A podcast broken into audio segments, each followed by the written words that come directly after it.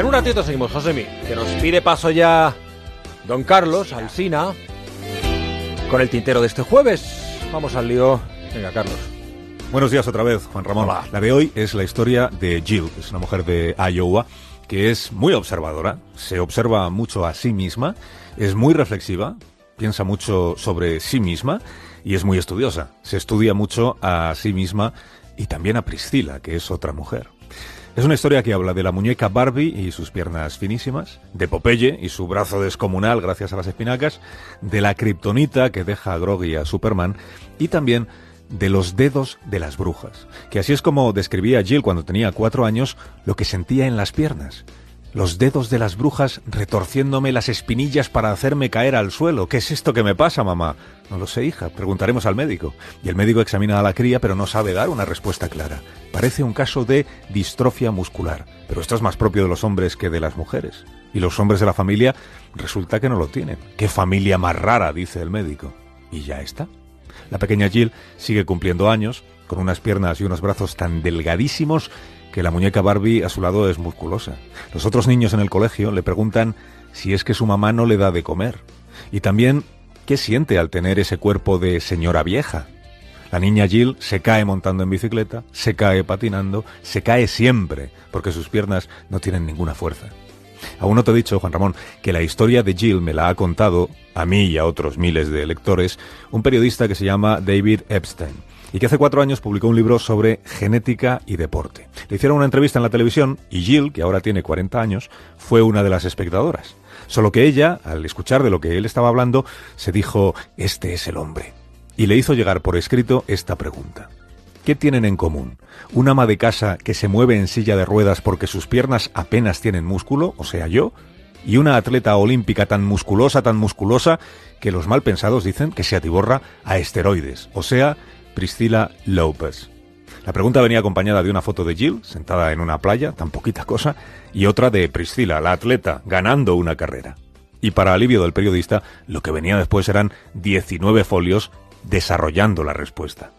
Así fue como Epstein supo que cuando Jill era una adolescente, buscó por su cuenta el diagnóstico que no alcanzaban a darle los médicos. ¿Cómo? Pues leyendo literatura médica en la biblioteca pública. Y cuando estuvo en la universidad, más libros de medicina. En uno de ellos encontró fotografías de personas con hombros caídos como los suyos, con las contracturas en los tobillos que a ella le resultaban tan conocidas. Aprendió así el nombre del síndrome, distrofia muscular Emery Dreyfus, y en otro libro lo que se encontró fue a no el dibujo animado, sino un brazo de verdad que era como el del personaje, un brazo muy musculoso que a ella le recordó de inmediato al brazo de su padre. De regreso a casa llevó los apuntes para enseñárselos a él, y él, después de echar unas horas estudiando todo aquello, le dijo, ¿esto es justo lo que me pasa a mí?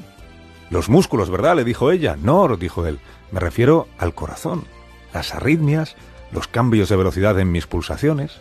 Fue Jill quien convenció a los médicos de que examinaran a su padre y de que le examinaran también a ella, porque estaba segura de que ambos compartían una anomalía genética, este síndrome Emery Dreyfus. El doctor puso a prueba el corazón del padre y al ver los resultados le dijo, mire, usted podría ganar el Tour de Francia o caer muerto ahora mismo. Su corazón es una bomba de relojería. Vamos a ponerle un marcapasos. Las pruebas confirmaron el diagnóstico hágaselo usted misma que había hecho la joven estudiante. Y eso le animó a seguir con su labor indagadora. Y lo siguiente fue localizar a un grupo de investigadores italianos que estaba muy interesado en estudiar casos de esta enfermedad. Ella le envió sus datos, sus fotos, les preguntó qué más podía hacer y le animaron a hacerles llegar un árbol genealógico con muestras de sangre de los miembros de su familia. En respuesta, lo que ellos le hicieron llegar a Jill fue un informe completo. El padre y todos los hermanos tienen una misma mutación en el gen LMNA, como si fuera una errata en su genoma. Donde debía decir lámina, dice lúmina, para entendernos. ¿Y eso en qué se traduce? Pues en que ese gen activa o desactiva equivocadamente los interruptores que controlan dónde acumulamos la grasa y el músculo. Jill tenía por entonces 25 años. Su caso fue publicado por los italianos en una revista científica. Lo leyó un investigador de la Universidad Johns Hopkins y le ofreció una beca para ordenar toda la información existente sobre este síndrome.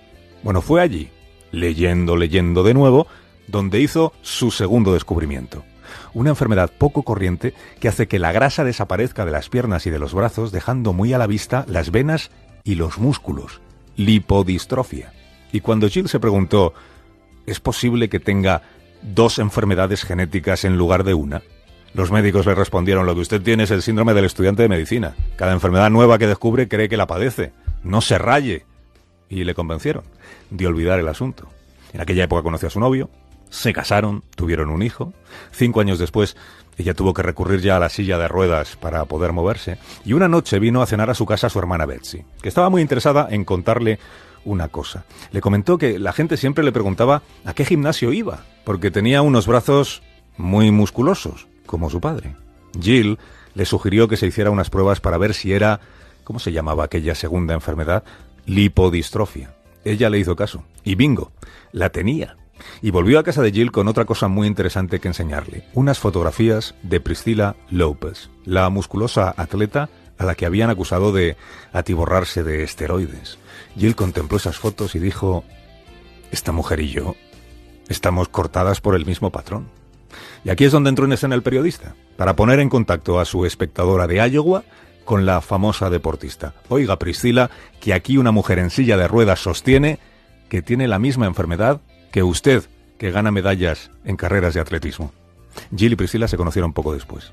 Y ambas dicen que nada más verse, supieron que su historia era la misma historia, pero en extremos opuestos. Era como ver a un miembro más de la familia. Las pruebas médicas han confirmado que comparten mutación genética, la maldita errata, aunque en versiones distintas.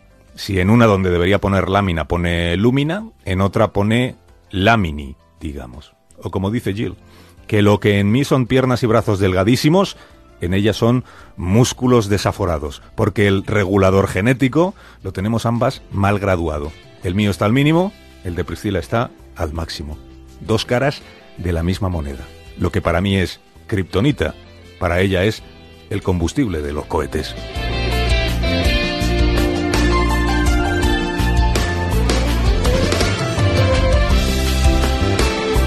Gracias, Carlos. Hasta mañana. Hasta mañana, Juanra.